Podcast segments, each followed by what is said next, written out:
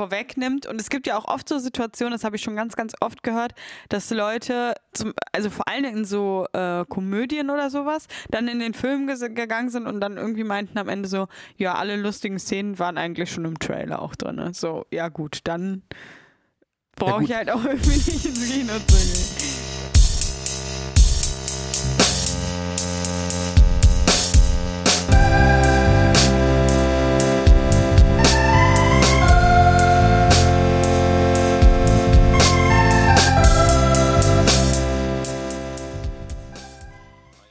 Hallo und willkommen zurück zu einer weiteren Folge von Gerade gesehen. Wir haben gerade die dritte Folge von Tulsa King gesehen. Und naja, letztes Mal ist es ein bisschen ausgeartet in der Diskussion. Ich denke, vielleicht bleiben wir heute ein bisschen, ein bisschen mehr bei der Serie. Ähm, ja, Andreas, willst du vielleicht mal kurz zusammenfassen, was wir gesehen haben? Gleich eine Zusammenfassung, das ist äh, eine schwierige Aufgabe. Aber ich gebe dir recht. Ich denke, wir versuchen heute ein bisschen mehr an der Serie zu bleiben und weniger abzudriften. Auch wenn die Diskussion natürlich sehr interessant und wichtig war, aber.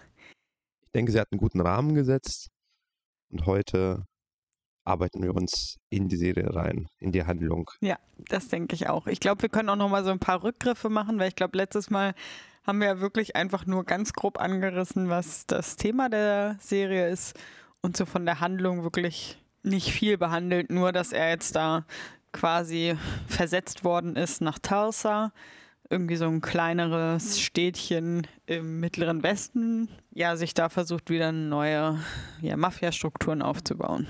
Vielleicht fangen wir mit der ersten Szene an. Ja. Da ist ein Polizeieinsatz wo ein Krimineller sich verschanzt hat und umstellt ist von der Polizei. Und die führen da scheinbar Verhandlungen mit dem. So ganz klar ist mir die Szene nicht äh, geworden. Hast ja, du verstanden, was da eigentlich passiert oder soll das auch noch komplett nee, ich glaube, das wird sich noch aufklären im, im Verlauf der Sendung, dass sich diese zwei Handlungsstränge quasi irgendwann miteinander verbinden, weil jetzt ist eigentlich quasi die einzige Verbindung zwischen der Haupthandlung und dem, was wir da gesehen haben, die Polizistin oder Ermittlerin oder weiß weiß ich, was genau ihre Profession ist, die ja einerseits mit dem Hauptcharakter, von dem ich jetzt den Namen vergessen habe, Dwight, Dwight ähm, die eine, Bezie eine Art von Beziehung führt und halt gleichzeitig auch bei der Polizei oder FBI oder ATL oder sowas, ich, ich weiß es nicht. AOL. AOL macht auf Telefon an die Beta-Dienste. Nein, ähm, die auch gleichzeitig in irgendeiner Art polizeilichen Rahmen äh, von Tulsa angestellt ist und eben bei dieser Vernehmung, bei dieser Situation ja auch anwesend ist. Mehr Verbindung sehe ich da jetzt momentan noch nicht. Ja, den Eindruck hatte ich auch. Aber die Szene fand ich ein bisschen komisch, weil dann gegen Ende ein Biker angefahren kommt. Später finden wir heraus, dass es sich um den Biker-Anführer handelt. Ja. Aber er wird von der Polizei behandelt, als ob er denen jetzt helfen würde. Die sagen ja, als ja ob er irgendwie, am Anfang dachte ich, das ist jetzt irgend so ein skurriler Ermittler, der irgendwie so ein bisschen spleenig ist wo alle so immer so denken, so, boah, nicht der Typ schon wieder, aber irgendwie macht er trotzdem einen guten Job und das dachte ich am Anfang. Und dann kam aber irgendwann raus, okay, das ist gar, der gehört hier gar nicht mit dazu, sondern das ist einfach irgendein random Typ. Und später kam dann halt raus, dass er auch irgendwie Angehöriger eben von dieser Gruppierung ist. Und da dachte ich auch, also die haben ihn ja echt eigentlich da, also nicht versucht davon abzuhalten, da irgendwie an diesen ja. an dieser Ermittlung, wenn man das jetzt mal so ganz äh, salopp benennt, sich einzumischen. Ja. Also der mischt sich ja auch signifikant ein. Ja. Er gibt dem ja eigentlich einen Code, zu verstehen, hier ist für dich Schluss. Wenn du da sozusagen dich der Polizei stellst, äh, werden wir schon dafür sorgen, dass das äh, keine gute Idee von dir ist. Und äh, im Grunde verleitet er ihn dazu, sich umzubringen. Ja, also, zumindest bestätigt er ihn auch nochmal in dem Vorhaben, weil ich denke mal, dass er, dass er irgendwie schon geplant haben muss, weil da sind ja auch schon diese Vorkehrungen getroffen worden. Aber vielleicht hat er befürchtet, dass er, er sich ja vielleicht doch der Polizei ergeben könnte. Und er wollte dann sozusagen sicher gehen, dass diese Planung, die da im Vorfeld getroffen wurde, dass wenn einer von denen gepackt wird, das dann vorbei ist. Aber ja, keine Ahnung. Also diese ganze Szene hat sich für mich überhaupt nicht als schlüssig äh, erwiesen. Ja, ich glaube, das kommt halt einfach später. Ich glaube, es soll auch jetzt momentan noch so Fragezeichen aufwerfen. Ja, aber wie gesagt, schon allein die Tatsache, dass die Polizei da einfach mhm. ja so, ja, okay, da kommt jemand auf dem Motorrad angefahren, vielleicht gehört er auch zur Gang dazu. Und der mischt sich jetzt einfach in diese Situation ein, die halt hochgradig brisant ist. Ja. Macht er auch irgendein Gespräch mit unserem Typen, den wir umstellt haben. Also das ist ja schon sehr es ist schon sehr ein sehr großer Eingriff, den er da macht. Aber ich glaube, vielleicht haben sie darauf gehofft, also weil es, ich glaube, es ist schon von Anfang an relativ klar, dass es hier um eine Situation geht, wo jemand vielleicht sich das äh, Leben nehmen würde. Oder wo irgendwas jetzt noch passieren könnte, weil sonst könnten die einfach ins Haus reinstürmen. Weil das ist ja nur ein Typ. Äh, und ich glaube, sie hoffen halt eigentlich, dass dieser Typ, der da angefahren kommt, ihn quasi davon überzeugt, ruhig und gesittet quasi aus dem Haus rauszugehen, so mäßig so. Ja. Aber das ist schon ganz schön töricht, das halt anzunehmen, dass das passiert. Ja, da müsste würde. ja aber irgendeine Form von Briefing stattfinden, dass sie mit dem Typen sprechen und ganz klar sagen, hier, das sind die Punkte, die du jetzt äh, kommunizieren sollst. Ja. Und aus dem und dem Grund. Also die müssen ja irgendeine Form von Kontrolle über die Situation erringen als Polizei und nicht einfach darauf hoffen, oh, okay, das ist jetzt ein Typ, der ihn kennt und wir hoffen mal, dass dieser Kriminelle äh, darauf hört und dass der andere Kriminelle auch noch das Richtige sagt ja. dazu. Und das ja. ist ja, zeigt irgendwie auf, dass diese Polizei, die da in Tulsa tätig ist, komplett amateurhaft besetzt ist. Ja, und das ist, bleibt ja eigentlich auch nicht das Einzige.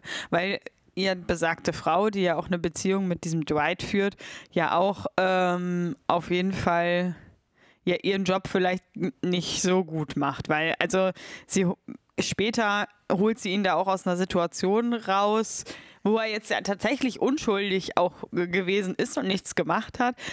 Aber ja, das ist natürlich trotzdem eigentlich nicht ihr Zuständigkeitsbereich und auf jeden Fall auch nicht also da ist, ist, sie auch einfach eigentlich über ihre Kompetenzen hinausgegangen und hat einfach irgendwas gemacht, was, wo ich jetzt sagen würde, das würde ich jetzt auch nicht von der Polizei unbedingt wollen, weil sie konnte das ja gar nicht beurteilen, ob er jetzt irgendwie was, sie hat ihn ja nicht mal vernommen oder so, sie hat ihn einfach äh, aus, aus der Situation herausgeholt und äh, ja. Eigentlich wird ja die Grundannahme bestärkt, dass dieser Kriminelle weiterhin aktiv ist, also Dwight. Ja. Meine ich jetzt in dem Fall indem er einfach in dieser Schießerei verwickelt ist. Dann können wir ja nochmal drauf zu sprechen kommen. Und für sie ist das der Anlass, dahin zu kommen und sozusagen die Beziehung neu zu beleben.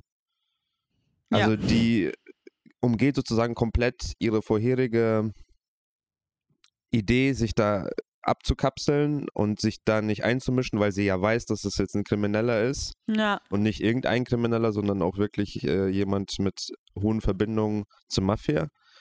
Und für sie ist auf einmal diese Barriere abgerissen. Sie kommt dahin und frischt das komplett auf. Also sie lässt da komplett sozusagen ihre Prinzipien fallen und ist im Grunde ihm jetzt verfallen. Ja, und das ich verstehe nicht, nicht so ganz, äh, warum das jetzt, also wie das passiert ist. Das, das, haben wir da irgendwelche Indizien vorher gehabt, dass sie jetzt auf einmal. Indizien waren vorher da, weil sie ja schon in der vorletzten Folge oder ich weiß nicht mehr genau, jedenfalls vorher ist sie ja schon einmal zu ihm extra hingekommen und hat gesagt, ja, ich werde dich nicht wiedersehen, weil du bist ein böser Bube.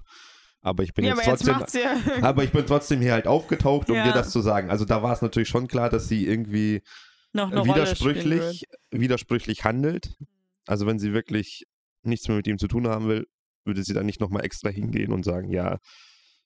Ich will jetzt nichts mehr mit dir zu tun haben. Genau, also da ist es schon insofern konsistent. Also sie sucht scheinbar ja ein Problem, weil diese anderes als Probleme. Sie zeigen ja ein bisschen auf, warum sie vielleicht daran interessiert ist, weil sie ja scheinbar auch etwas Ähnliches durchlebt hat wie er. Mhm.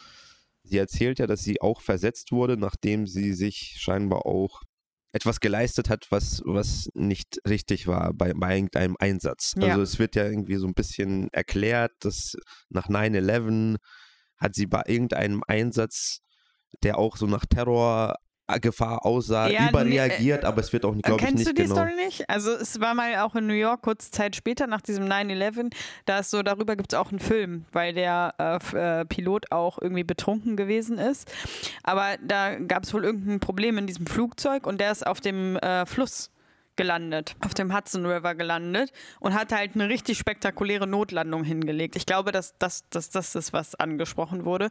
Okay. Und als sie dann gesehen hat, dass dieses Flugzeug ja viel zu tief, normalerweise würde ja ein Flugzeug nicht durch New York quasi äh, durchfliegen, dachte sie, "Hm, es könnte wieder ein Terroranschlag sein.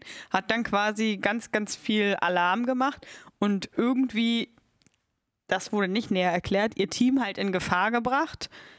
Unnötig und hat halt die Situation falsch eingeschätzt, weil sie halt wahrscheinlich einfach von dieser 9-11-Geschichte halt irgendwie ja, traumatisiert gewesen ist, was glaube ich auch äh, nicht äh, unüblich Ja. ist für Polizisten, die dann vielleicht genau an diesem Tag irgendwie da in der Nähe im Einsatz gewesen sind.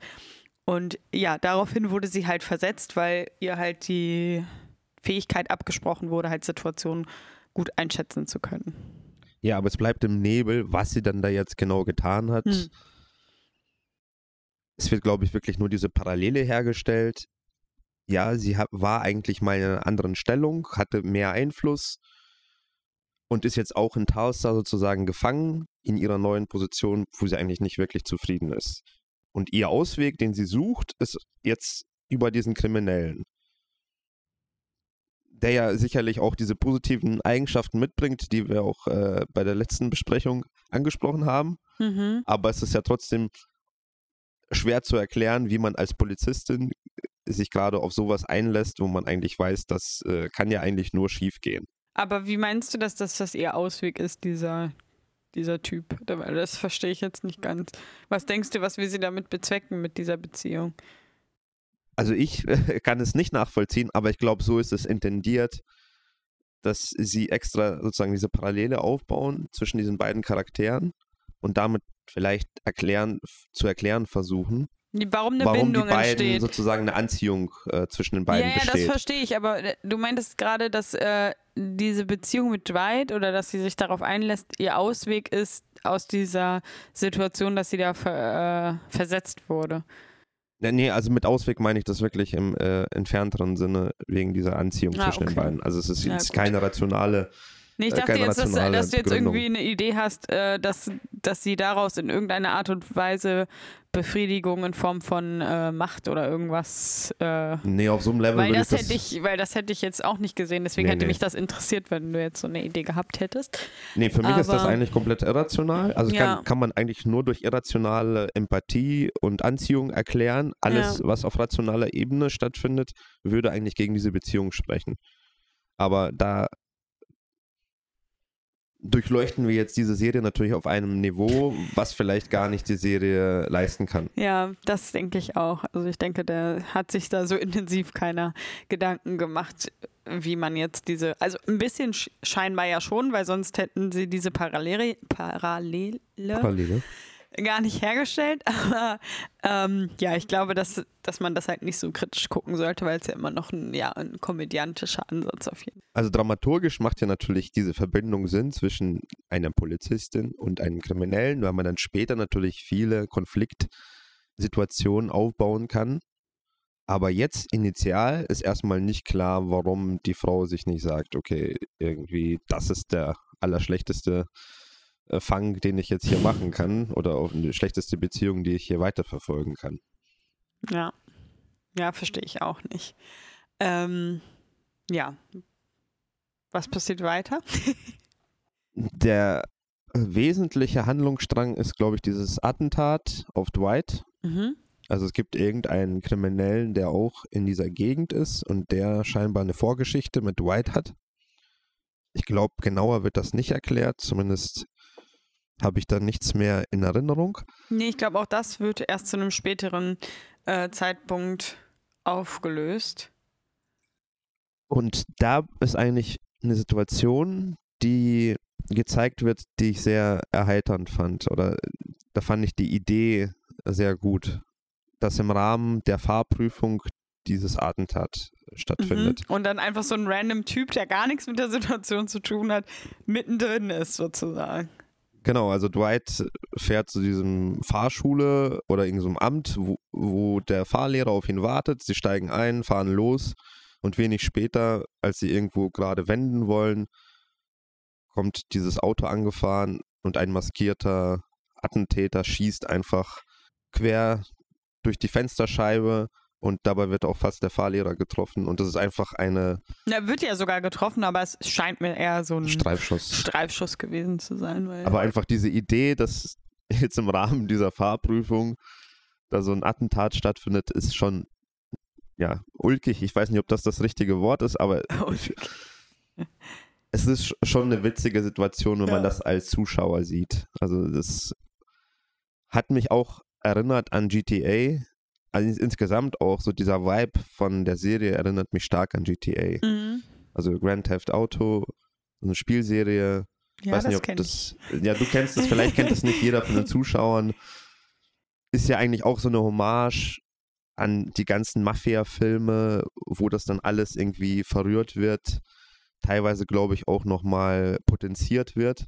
Ja, aber ich glaube, bei äh, GTA ist das auch so, so eine Mischung aus äh, Mafia-Strukturen und Gang-Szene, weil das, das kommt, glaube ich, auf immer, den Teil. Das kommt auf ja, den gut, Teil. Also es gibt ja mittlerweile so viele Teile. Nicht so gut, aber in den neueren ist, glaube ich, so dieses Gang-Thema auch. Äh nee, das war ja eigentlich immer abhängig von dem Teil. Es gab diese Gang-Szenarios, äh, aber es gab auch genauso diese oh, okay. klassischen Mafia-Szenarios. Hm. Und da waren die Charaktere ja auch immer sehr überzeichnet. Hm.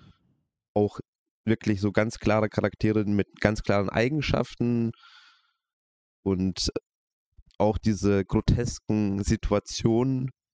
Und ich finde, das kommt halt hier auch in dieser Serie mhm. sehr stark zum Vorschein und dieser Vibe erinnert mich schon sehr stark daran.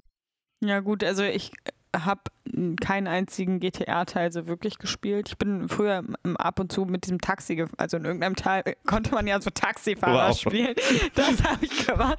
Ja, ich war da, keine Ahnung, 10, 12 Jahre alt oder so und mein großer Bruder hat das gespielt und dann ja, wollte man halt mal unbedingt äh, Taxi fahren, weil da gab es ja ganz viele oder Krankenwagen konntest du ja auch fahren. Und also so, du hast ja richtig so Quests bekommen, so bringe jetzt diesen Verletzten ins Krankenhaus und krieg 500 Dollar dafür. Also das, man konnte GTA auch als äh, San Marita spielen, nicht mehr als äh, Gangster. Also von daher äh, weiß ich jetzt, also kenne ich halt diese Szenerie jetzt nicht so. Ja, gut. aber es gab da auf jeden Fall auch Hauptquests also das, was du ansprichst, das ist dieser Open im ja. Spiel. Du kannst da ja wirklich einfach durch die Stadt fahren und am Verkehr teilnehmen sozusagen, ganz einfache Aufgaben erfüllen. Aber du konntest auch sozusagen die Hauptquest, die Hauptgeschichte abhandeln und das war halt immer irgendeine Mafia-Geschichte oder eine Gang-Geschichte, wo du halt als kleiner Fisch anfängst und dich dann in diesen Strukturen hocharbeitest und dabei lernst du natürlich immer diese ganzen Charaktere kennen und die sind halt mhm. halt auch oft angelehnt an diese klassischen Mafia-Filme und Serien. Ja. Und diese ganzen Quests, die man da macht, sind teilweise halt auch sehr grotesk, absurd. Okay. Ich, ich, weiß gerade nie, welches Wort das am ehesten trifft. Und genau dieses, dieses Ambiente, finde ich, äh, findet man hier auch bei Tulsa King auch wieder. Also GTA nimmt sich ja eigentlich auch nicht wirklich ernst in den Sachen. Also das ist immer so überdreht. Mhm. Und dieses Überdrehte findet man bei Towser King, finde ich genauso. Mhm. Ja, gut, wahrscheinlich ist auch, wenn man das alles so nüchtern darstellen würde, wie, wie es in der Realität wahrscheinlich ist, auch, also auf jeden Fall dann nicht mehr so viel Stoff für so eine komödiantische Serie. Ja, aber diese, also man muss ja einen Mafia-Film nicht zwangsweise komödiantisch machen. Man kann mhm. es ja auch wirklich komplett ernst machen. Das gab es ja auch, auch oft genug. Ja, auf jeden Fall. Ja, ich bin da nicht so im, im Thema. Was wäre jetzt zum Beispiel eine, eine Mafia-Film oder Serie, die sich so ein bisschen. Also ich glaube, der Pate ist schon wirklich ein reines Drama, wo sicherlich vielleicht auch witzige Szenen drin sind. Ist schon länger her, dass ich den gesehen habe, aber das ist, glaube ich, ein durch und durch ernster Film oder eine ernste Filmtrilogie. Mhm. Dann Die Sopranos ist so eine Mafia-Serie, die hat auch natürlich witzige Stellen, aber ist auch eher ernst. Also vor allem im Vergleich zu Tulsa King deutlich ernster. Okay, also es gibt diese Szene mit dieser, dieser Schießerei oder dem Attentat und dann dreht sich ja das Ganze ein bisschen um. Also der Jäger wird zum Gejagten und das ist vielleicht auch der Punkt, äh, wo es wieder ein bisschen unrealistisch wird. Also der Dwight fährt ja mit seinem großen Auto dann hinter dem Angreifer her und gefährdet natürlich dabei auch die ganzen anderen Verkehrsteilnehmer. Mhm. Das ist eigentlich der Punkt, wo ich vorhin einhaken wollte, weil du meinst, er ist ja in der Situation unschuldig. Ja, initial ist er unschuldig, aber spätestens als er dann losfährt und da wie ein Bekloppter hinter dem herfährt, ist er auf jeden Fall auch ein Täter, weil er ja in dem ja, Fall. Es wäre schon Grund genug, ihn dort festzuhalten, auch wenn er jetzt prinzipiell erstmal in Anführungszeichen nichts dafür kann, dass er angeschossen wurde, war das, wie er dann darauf reagiert hat, ja auf jeden Fall Grund genug, ihn jetzt erstmal äh, bei der Polizei festzuhalten und.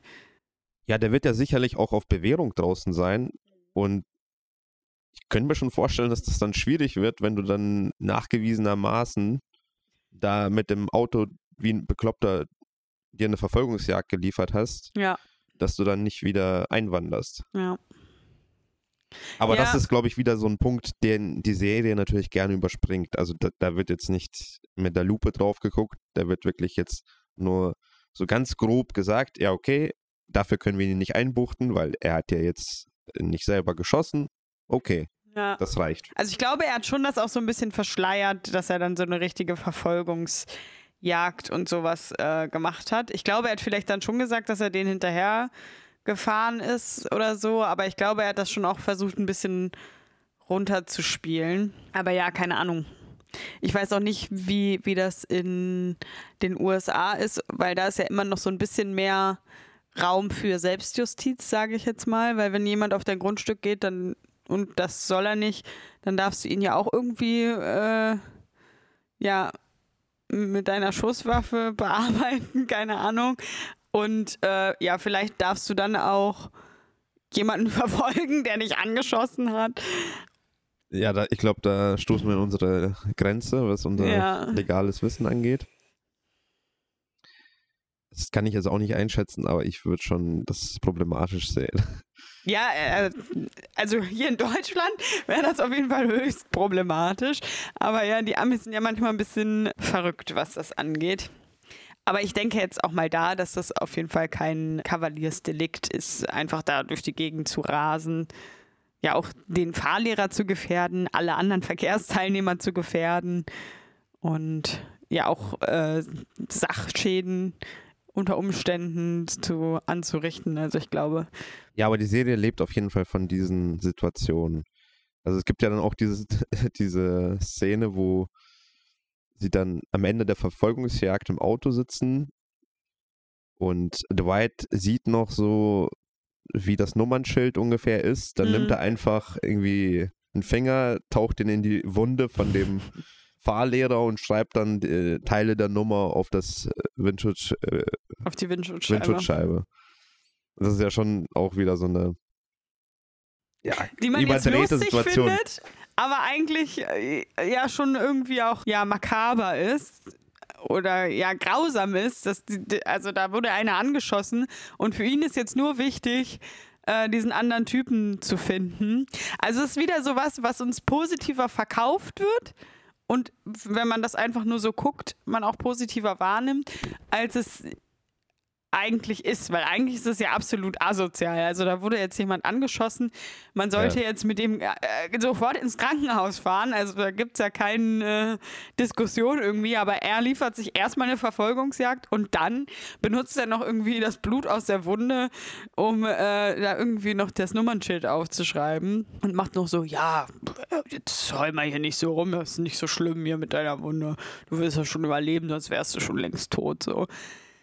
Und es wirkt jetzt auf den Zuschauer ganz amüsant, aber eigentlich. Ja, warum äh, wirkt das so? Ja, ich glaube einfach, dass das so in der Darstellung äh, liegt. Ja, aber hast du ein Beispiel? Also woran liegt, äh, wie würde es, würde es irgendwie anders auf uns wirken, wenn bestimmte Sachen anders gezeigt werden würden? Ich glaube, man könnte das schon auch anders äh, zeigen und dann würde es anders wirken. Aber wie, wie schafft es die Serie, die, diese Note oder diese, diese Grundstimmung herzustellen, ja. dass wir solche Situationen wirklich als witzig wahrnehmen, die eigentlich gar nicht witzig in der Realität wären? Indem man so eine gewisse Distanz wahrscheinlich von der Realität schafft. Und ja, indem man halt das grade, so überzeichnet wahrscheinlich und so. Äh genau, also Überzeichnung ist auf jeden Fall so eine Form, wo man ein bisschen entrückter ist und ja. weiß, okay, das ist jetzt nicht die Realität dann auch so eine gewisse Konsequenzlosigkeit vielleicht. Ja. Also es ist bisher ja auch nie was Schlimmes passiert, wenn er jemanden verletzt hat zum Beispiel. Mhm. Also jede Verletzung ist eigentlich in nichts Schlimmem resultiert. Ja, außer dass dieser eine Typ halt immer noch nicht richtig reden kann. Aber das ist ja selber einer von den Bösen, in Anführungszeichen. Also er ist ja auch einer von diesen Mafia-Leuten. Und für uns ja eher ein Charakter. Ja, der war ja jetzt auch nicht nett zu Dwight. Aber irgendwie hat er es ja auch verdient, dass ihm der Kiefer gebrochen wurde und er jetzt nicht mehr richtig reden kann. So, ne? Also natürlich sehe ich das nicht so, aber du das ist, glaube ich, so der das Intake. hier politisch korrekt darzustellen. Ich, also ich würde das niemals tun, aber ich glaube, ich wäre nicht mal dazu in der Lage, das zu tun. Aber was passiert noch in dieser Folge? Achso, nach diesem Attentat sucht er natürlich nach dem demjenigen, der dieses vollübt hat und findet dann irgendwann zunächst das Auto über diesen Fahrlehrer tatsächlich, den dann nochmal mit Geld besticht. Also in so eine Kombination aus ein bisschen Angst machen, glaube ich, und äh, ja, finanzieller Unterstützung. Hilft ihm dann, dieses Auto zu finden. Dann sucht er das auf, durchsucht das, findet irgendwelche Hinweise auf eine Ranch, die in der Nähe ist und fährt dann dahin. Ja, die Hinweise sind ja wie in so einem so einer einfachen Schnitzeljagd deponiert fast. also da gibt es ja wirklich dann Beweisstück A, Beweisstück B oder Hinweis A und B. Und bei B ist dann auch wirklich direkt auch schon so ein Vermerk, wo, wo der Täter sich befindet. Ja, A war ja irgendwie irgendwas medizinisches so Produkt, ja eigentlich für Pferde. Also da hatte man so diese Pferde-Connection. Und das zweite, da war dann irgendwelche Buchstaben die halt irgendwie in dem Namen dieser Ranch vorkommen. Und dann, wenn man das beides natürlich zusammen bei Google eingibt, dann kommt man natürlich sehr schnell drauf. Und dann fahren die da zu dieser Ranch und da trifft er auf eine Dame. Aber ist die Polizei irgendwie nicht auf diese Idee gekommen? Also da ist ein Auto verbrannt worden. Naja, die und Polizei hatte ja nicht das Kennzeichen, so wie er. Oder nicht den wie, Teil des Kennzeichens. Wer hat dann dieses Fahrzeug gefunden? Hast du das verstanden? Ähm, also das Fahrzeug wurde schon von irgendwelchen Stadtreinigungsleuten gefunden und die haben das dann versiegelt und das zur Abholung markiert. Das ist O-Ton der Serie ah, gewesen. okay, das heißt, die Polizei wäre theoretisch dann irgendwann auch da vor Ort? Wäre wahrscheinlich irgendwann da aufgetaucht und hätte sich das mal angeguckt. Aber vielleicht passiert das regelmäßig, dass da irgendwelche Autos abbrennen und deswegen steht das nicht so auf der Prioritätenliste so weit oben, aber keine Ahnung er ist auf jeden Fall, denke ich, der Erste, der da äh, aufgetaucht ist und das näher untersucht hat. Du lachst mich so an. Ja, weil ich, also ich wage zu bezweifeln, dass das Prozedere so ist, aber ich kenne mich jetzt natürlich nicht mit verbrannten Autos äh, oder angezündeten Autos aus, aber ich würde jetzt vermuten, dass man, wenn man ein angekugeltes Auto findet, erstmal die Polizei auf jeden Fall auch irgendwie involviert und nicht einfach das Auto versiegelt und wegfährt. Was auch immer das bedeuten soll, mit Auto versiegeln, keine Ahnung. Also ich hätte erwartet, dass es realistischerweise schwierig geworden wäre, als erster in dieses Auto zu kommen. Ja, das äh, kann ich sehr gut nachvollziehen, aber dann wäre es schwierig, glaube ich, für die Serie geworden, Ja. dass er seinen äh, Peiniger da aufsuchen kann. Ja, klar, aus Seriensicht ist das natürlich der einfache Weg zu zeigen, okay, Ja, so glaube- findet die Ermittlung hier statt, so wird Ja. der Attentäter gefunden. Ja, ich glaube, bei solchen Serien muss man einfach hinnehmen, manchmal, äh, wie, wie es da in der Welt zu laufen scheint. Ja, also ich habe auch kein Problem damit, aber für mich ist trotzdem interessant zu verstehen, okay, das ist jetzt einfach nur eine einfache Brücke, Mhm. die die Serie macht, oder habe ich einfach selber was irgendwas nicht verstanden? Deswegen frage ich dann nochmal fragst du mich, Da ja, frage ich dich ja. den Experten für, äh, Autowracks. für Autowracks und für, meinte die Serie das jetzt wirklich so, wie, wie sie es gezeigt hat? Ja, manchmal fällt mir das schon irgendwie nicht so leicht, so einer Serie zu folgen. Inwiefern? weil dann so viele Namen genannt werden. Und für mich teilweise auch belanglos erscheinende Sachen, die ich dann auch schnell gerne ausblende. Mhm. Und dann teilweise auch Sachen, die dann später nochmal äh, irgendwie relevant werden. Ja, wo ich vielleicht zuerst denke, das ist irrelevant und dann ist mein Gehirn immer sehr schnell dabei, sowas herauszufiltern. Genau, dann ist das weg. Und dann frage ich mich hinterher, okay, habe ich jetzt einfach nicht wieder nicht zugehört oder irgendwas weggefiltert, was eigentlich wichtig war und ich habe irgendwas grundlegend nicht verstanden. Und deswegen ergibt das keinen Sinn oder ergibt das keinen Sinn, weil es keinen Sinn ergibt. Es ergibt keinen Sinn, weil es keinen Sinn ergibt in diesem Fall, denke ich. Also, das würde in der Realität vermutlich nicht so passieren. Wobei wir auch da natürlich äh, nicht sagen können, wie das jetzt genau in den USA läuft. Aber ja, nehmen wir mal an, dass es da auch nicht so passieren würde. Dann fährt er zu dieser äh, Pferderanch, spricht mit der Ranchleiterin Mhm. und es kommt da eigentlich nichts wirklich bei rum, weil sie sagt, ja, ich kann jetzt nichts über meine Mitarbeiter sagen, was die nach der Arbeit machen und befragen kannst du die während der Arbeitszeit hier sowieso nicht. Ja, und ich glaube, sie Ende. will auch aktiv verhindern, dass er irgendwie ihre Mitarbeiter befragt. Also nicht mal unbedingt, weil sie arbeiten sollen, sondern auch so ein bisschen so quasi schützend stellt sie sich vor ihre Mitarbeiter. Vielleicht hat sie ja auch ein paar Leute da am Arbeiten, die irgendwie welche anderen äh, Schwierigkeiten eventuell haben. Und das will sie natürlich tunlichst vermeiden, weil sie ja schon sehr argwöhnisch auch ist, mit dem er, er geht ja hin und sagt, er ist ein Privatdetektiv und so. Das glaubt sie ihm schon alles irgendwie nicht. Deswegen glaube ich, will sie ihn da auch einfach loswerden und ihre Mitarbeiter dann nicht in irgendeine Situation bringen. Und ich glaube, was man in dieser Szene noch sieht, ist, dass äh, Dwight ein Fable für taffe Frauen hat. Weil als er dann geht, sagt er so irgendwas wie, ich liebe diese Stadt oder ich mag dies hier oder irgend, ich weiß nicht mehr genau, was er gesagt hat. Aber ich glaube, das bezieht sich so ein bisschen darauf, dass er diese Art, wie viele Frauen äh, sich da in seiner Umgebung, in diesem Tulsa, geben, dass er das ganz cool findet, weil sie ja auch sehr, ja, tough, sehr herrisch ist. Ich glaube, das hat ihm imponiert. Okay, war die Reitstunde jetzt also ein Versuch, da mit dieser Reitlehrerin anzubandeln? Oder Ich was? weiß nicht, ob es ein Versuch war anzubandeln, aber ich glaube, der ist halt so ein flirty Typ. Der ist ein bisschen flirty unterwegs und äh, wollte, wollte da auf jeden Fall mal so seine äh, ja, Chancen austesten oder seine Grenzen austesten, was er jetzt denn zu dieser Frau sagen könnte. Sagt ihm, Nummer steht auf der Seite. Ja. Bö, bö, bö. Ja, ja, naja, es war ja aber auch nicht so ganz, also es war ja auch kein, äh, niemals würden wir hier Reitunterricht geben. Ja, aber schon eine Abfuhr. Ja, schon eine Abfuhr, ja. Okay, dann stellt er sich draußen hin mit dem Auto und wartet drauf, dass der Verdächtige rauskommt. Und der kommt tatsächlich dann gegen späten Abend auch raus. Und das ist der Cut, wo die Folge vorbei ist. Was wir vielleicht noch gar nicht angesprochen haben, ist Ah, mal sehen, ob du jetzt genau das sagen willst, was ich auch sagen wollte. bestimmt. Es gibt ja eine Charakterentwicklung oder eine weitere Beschreibung von unserem Fahrercharakter, Ja. der sich immer weiter in das Netz des Kriminellen verfängt. Ja, er sieht sich selbst schon äh, irgendwann als Capo, äh, auch als äh, großer Mafioso irgendwo sitzen.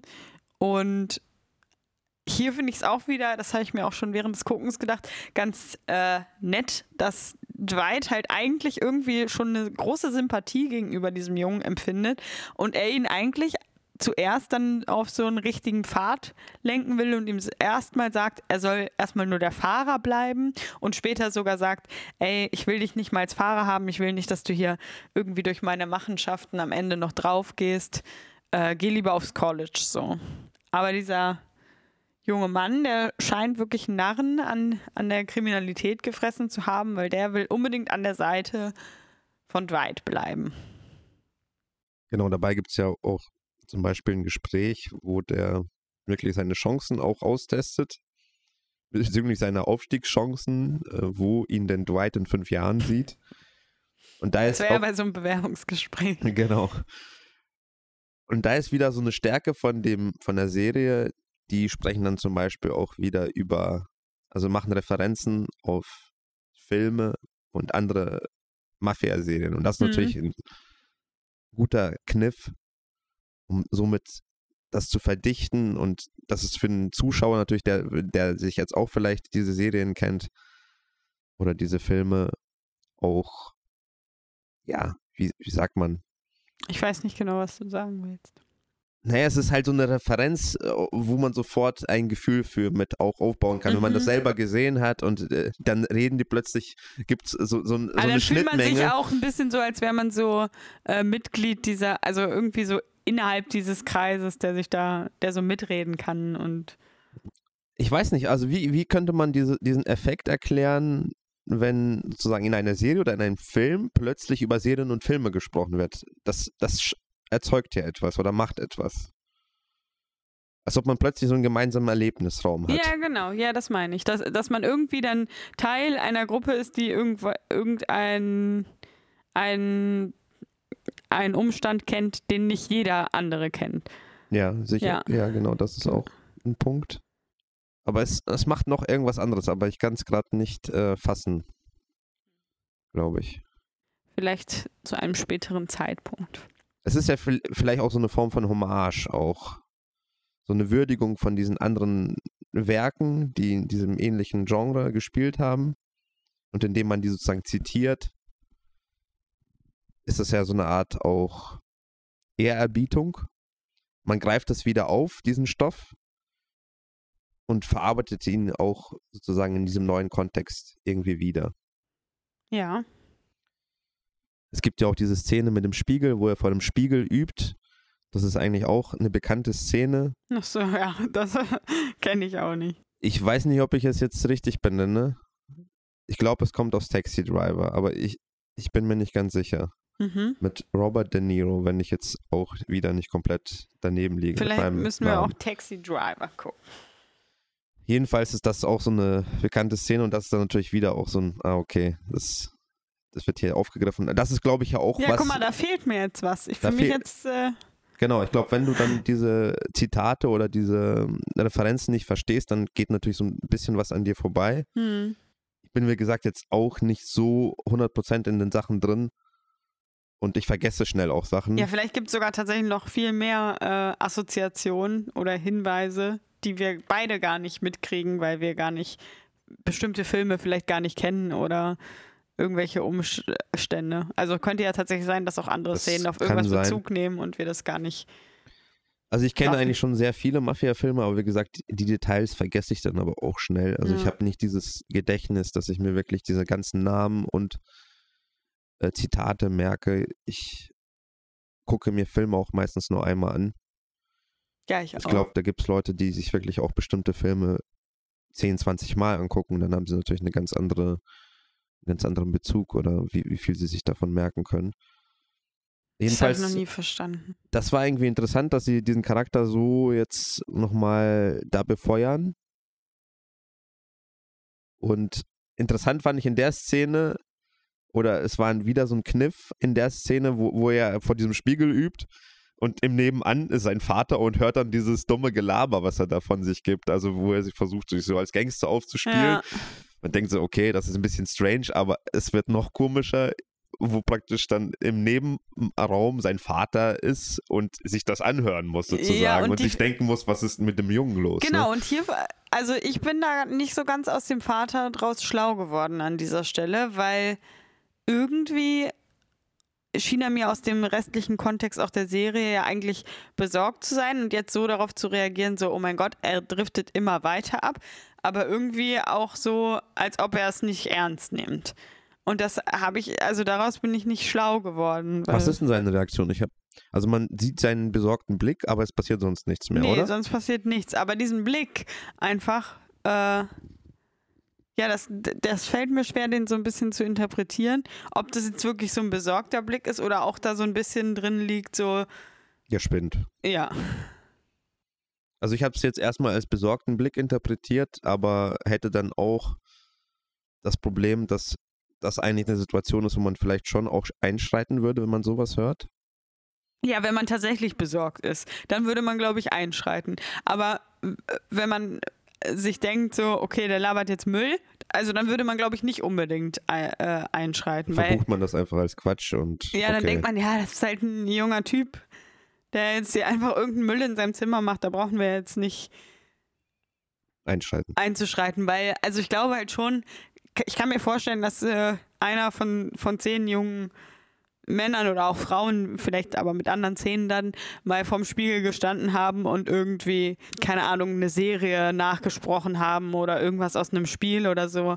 Oder mit einer Bürste äh, Hit Me Baby One More Time vom Spiegel gesungen haben. Oh, war das so. jetzt eine Bekenntnis? Ja, also das, da bin ich auch ganz äh, schamlos. Also das äh, mache ich auch heute noch. Das stört mich überhaupt nicht. Von daher denke ich mal schon, dass man da als Eltern auch viel so abtun kann als Jugendlichen. Leichtsinn. Ja, und auch Quatsch einfach. Aber ja, da er ja eigentlich besorgt schien, äh, war ich auch so, äh, ist er jetzt besorgt oder nicht? Aber ja, das werden wir wahrscheinlich auch erst im Verlauf. Ich denke, die wollen einfach diese Geschichte aufbauen, ganz langsam Mhm. und das nicht sofort verfeuern. Ja, Das, Das soll ein großes Finale. Ende, gegens Ende wird das dann alles zusammenlaufen. Ja. Mit dem Vater, der Polizistin, dieser Konflikt, Ja. Kriminalität, Polizeiarbeit.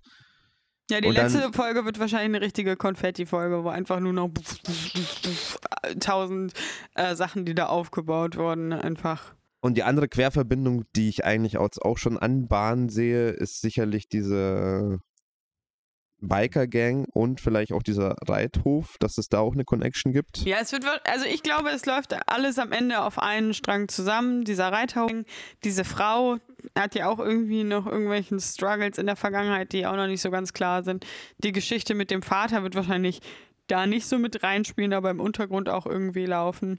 Dann auch diese Spannung, die zwischen Dwight und dieser Frau aufgrund einfach der verschiedenen Ursprünge liegen. Also das wird sich alles wahrscheinlich dann einfach so in der letzten oder in den letzten zwei Folgen entladen und relativ viel dann auch zusammengeführt. Eine Sache haben wir vergessen, dass ähm, dieser neue Geschäftszweig, den Dwight aufbauen will, mit dem Lachgas, was er bei irgendeinem Event verkaufen möchte, Mhm. weil er das so mitbekommen Bei hat irgendeinem Festival. ähm, von seinem ja, Angestellten, den er sich äh, angeeignet Seinem hat. Angestellten finde ich auch. Oder, oder seinem, seinem Geschäftsmann, den er äh, beschützt, Mhm. der in diesem Grasladen arbeitet. Der hat ihm das so ein bisschen gesteckt, dass es äh, diesen Geschäftszweig gibt. Und, Und dass da viel Geld zu holen dass da ist. viel Geld zu holen ist. Und kurzerhand ist er ja jemand, der sofort so eine Möglichkeit auch ergreift. Mhm. Und der geht irgendwie zu dem, Besitzer von dem Pub, wo er ganz in der ersten Folge, glaube ich, äh, hingegangen ist. genau, dem macht er ganz kurz klar, was das Geschäft wäre. Und der ist dann auch eigentlich sofort willig, das zu unterstützen. Ja, Also das ist das Erstaunliche. Jeder, der ihm begegnet, unterstützt ihn eigentlich ohne Wenn und Aber. Ja. Also der schafft es wirklich, Ja, dieses gut, Netz also- aufzubauen und sofort alle von sich zu überzeugen. Ja, und aber das wurde auch schon, glaube ich, so ein bisschen angeteasert, weil die hatten in der zweiten oder in der ersten, ich weiß nicht, Folge einen kurzen Talk über ihre äh, Knasterfahrung.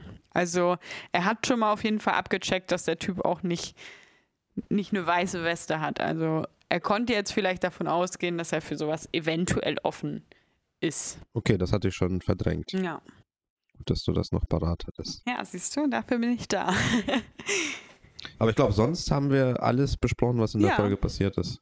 Ja, wir sind heute auch gut beim Inhalt geblieben. Ich glaube, jetzt ist man auch schon in der Serie ein bisschen ja, besser angekommen. Ja. Ich glaube, die ersten zwei Folgen waren noch wirklich so mehr um den Rahmen zu setzen. Ja. Da ist nicht so viel passiert. Und jetzt geht so die Action eigentlich richtig los. Ich glaube, wir haben ja auch schon angeteasert bekommen, was in der vierten Folge passieren wird. Ja, aber also ganz ehrlich, das weiß das ist ja wie bei diesen ganzen Trash-Formaten.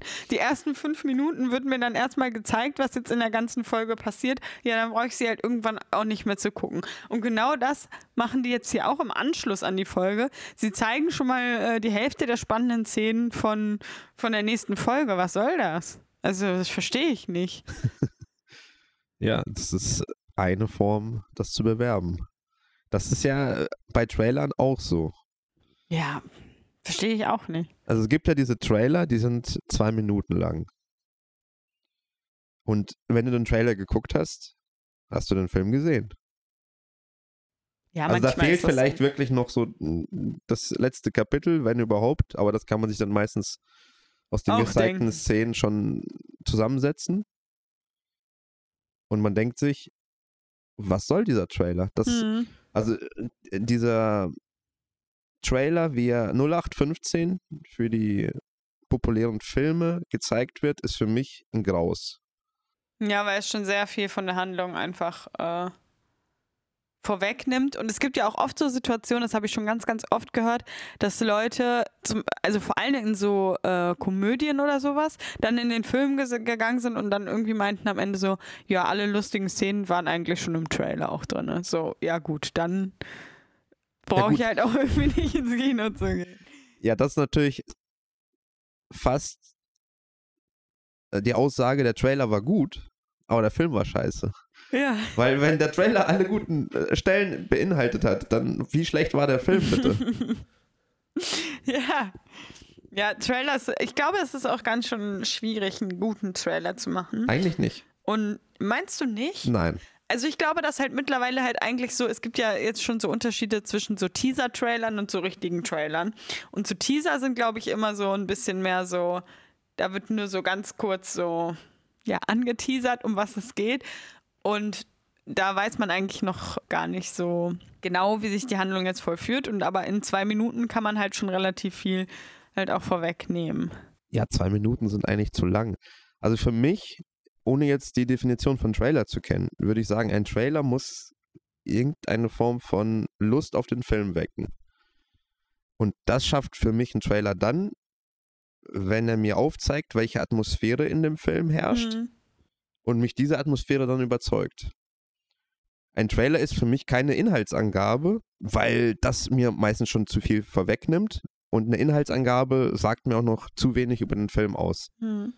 Wobei ich meistens aus so einer Inhaltsangabe dann auch schnell für mich natürlich feststelle, okay, der Film Ja ist gut, nichts du für guckst mich. ja auch immer auf interessante Weise Trailer. Du guckst ja nur die ersten 40 Sekunden meistens und dann machst du den Trailer auch aus. Ja, weil mir das auch meistens ausreicht.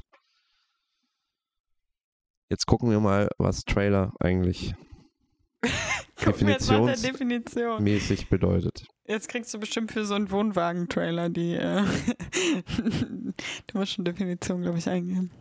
Trailer, Film, Wikipedia. Nee. Oh, das ist ja eine schöne Definition hier. Ein Trailer, Englisch Anhänger, ist ein aus einigen Passagen des originalen Werks zusammengesetzter Videoclip mit meist kurzer Laufzeit, die zur Werbung für einen Kino- oder Fernsehfilm, ein Computerspiel oder eine andere Veröffentlichung dient. Lange Zeit folgten Trailer tatsächlich nach einem Hauptfilm als Ausblick auf das künftige Filmprogramm. Dem Trailer verwandt ist der Teaser. Das heißt, es gibt wirklich noch diesen. Das mir schon wieder nicht geglaubt, ne? Ein Teaser oder Anreißer ist in Werbung oder Journalismus ein kurzer Text- oder Bildelement, das zum Weiterlesen, Hören, Sehen, Klicken verleiten soll. Es steht häufig auf der Vor Frontseite bzw. ersten Seite eines Mediums und weist dort auf den eigentlichen Beitrag hin. Ja, super Definition. Bringt uns jetzt auch nicht wirklich. Ja, hier gibt es ein, äh, eine Abgrenzung zum Trailer, aber ich glaube, wenn jemand das äh, gerne lesen möchte, kann er auch nochmal auf äh, Wikipedia Trailer, Teaser. Hier gibt es auch noch ein Cold Open, was auch immer das bedeuten soll. Also ich bin mittlerweile wirklich äh, so gut in Trailer äh, sehen, dass ich glaube ich anhand des Trailers ungefähr zu 80, 90 Prozent vorhersagen kann, wie gut der Film wird. Kannst du das? Weil ich ja. glaube, wenn du einen Trailer, äh, also manchmal, du guckst Trailer und dann sagst du nach 30 Sekunden, der Film ist scheiße, aber das kannst du dir eigentlich nie bestätigen, weil du die Filme dir dann ja nicht anguckst. Das heißt, ich muss mir diese 30 Sekunden Trailer reinziehen, sagen, das ist scheiße und mir dann den Film nochmal angucken. Und den Film angucken und gucken, ob er wirklich scheiße ist. Weil, also du kannst ja jetzt nicht ausschließen, dass sich nicht vielleicht der Film dann am Ende doch überzeugen würde. Du kannst sagen, es ist unwahrscheinlich. Du ja, glaubst nicht daran, aber wissen. Meine Kenntnis beruht natürlich darauf, dass ich schon häufig auch solche Trailer geguckt habe und dann auch mir nichts damit gedacht habe. Also am Anfang war es ja auch so, ich habe mir einen Trailer angeguckt und gesagt, okay, weiß ich nicht. Guck mir den Film an. Aha, der ist scheiße. Ja. Und das ist äh, immer wieder passiert. Und habe ich für mich zumindest ganz klare Anzeichen gefunden, wenn ich das im Trailer sehe. Okay, der Film Sag ist mal raus. eins für die Zuschauer, dass sie sich in Zukunft ein paar schlechte Filme sparen können. Oder Serien. Ja, auf jeden Fall solche Filme, wo es solche One-Liner gibt und dann alle lachen müssen. Und dieser Trailer besteht einfach nur aus einer Aneinanderreihung von solchen Aussagen. Mhm. Genau, solche pseudowitzigen Sachen. Und mehr hat der Trailer nichts zu sagen oder der Film nichts zu sagen scheinbar. Mhm. Dann ist das ein ganz klares Indiz, was du vorhin gesagt hast. Das sind einfach die besten Szenen. Die besten Witze aus dem die Film. Die besten Witze aus dem Film und selbst die müssen ja nicht mal witzig sein. Mhm. Und mehr wird der Film auch dann nicht bieten. Mhm. Das kann man sich dann sofort sparen. Aber es ist ja eigentlich zu fast jeder Komödie der Trailer so aufgebaut, oder? Ja, dann sind das aber auch richtig schlechte Komödien. Also wenn eine Komödie wirklich nur über sowas hantiert, also sicherlich ist da auch die Frage, was sind das für Witze? Wie funktionieren die? Mhm. Sind das einfach wirklich solche ganz flachen Witze und das war's? Und das ist eine Aneinanderreihung von solchen Witzen? Ja, dann sind das die besten Witze aus, der, aus dem Film und das war's. Mehr kommt da nicht. Das ist aber, glaube ich, jetzt auf eine ganz äh, einfache Weise runterzubrechen gar nicht so einfach, was da für so ein hm. Indiz ist. Müssen wahrscheinlich auch mehrere Sachen dann einfach so zusammen. Müsste ich mich vielleicht mal wirklich hinsetzen und mal systematisch gucken, ob ich so das wäre eine interessante Folge, glaube ich. Kann. Also ihr könnt gerne äh, Kommentare schreiben oder gerne auch äh, bei Instagram über gerade gesehen uns eine Nachricht schreiben, wenn ihr mal daran Interesse hättet, von Andreas die, so eine Checkliste zu bekommen. Wird dieser Film gut oder schlecht? Weil dann können wir auch gleichzeitig Andreas mal überprüfen, ob da seine Trailer-Abschätzungen immer so richtig sind. Ja, dafür müssten wir natürlich einen objektiven Bewertungsmaßstab haben für, ob ein Film gut oder schlecht ist. Aber ja, können wir gerne machen. Ich glaube, das Gegenteil ist einfacher zu beschreiben. Also wann ist ein Trailer gut und wann ist auch der Film gut. das ist mhm. dann der Fall, wenn der Trailer eben nicht tausend verschiedene Szenen zeigt, dir die ganze Handlung auf dem Teller serviert mhm.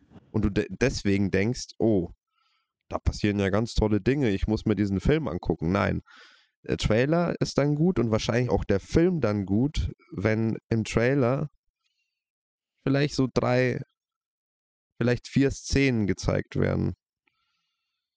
die aber so ein gewisses Setting setzen oder so eine Grundstimmung aufzeigen, vielleicht einen gewissen Konflikt aufzeigen, der in diesem Film behandelt wird Mhm. und mehr auch nicht und mehr weiß man auch nicht.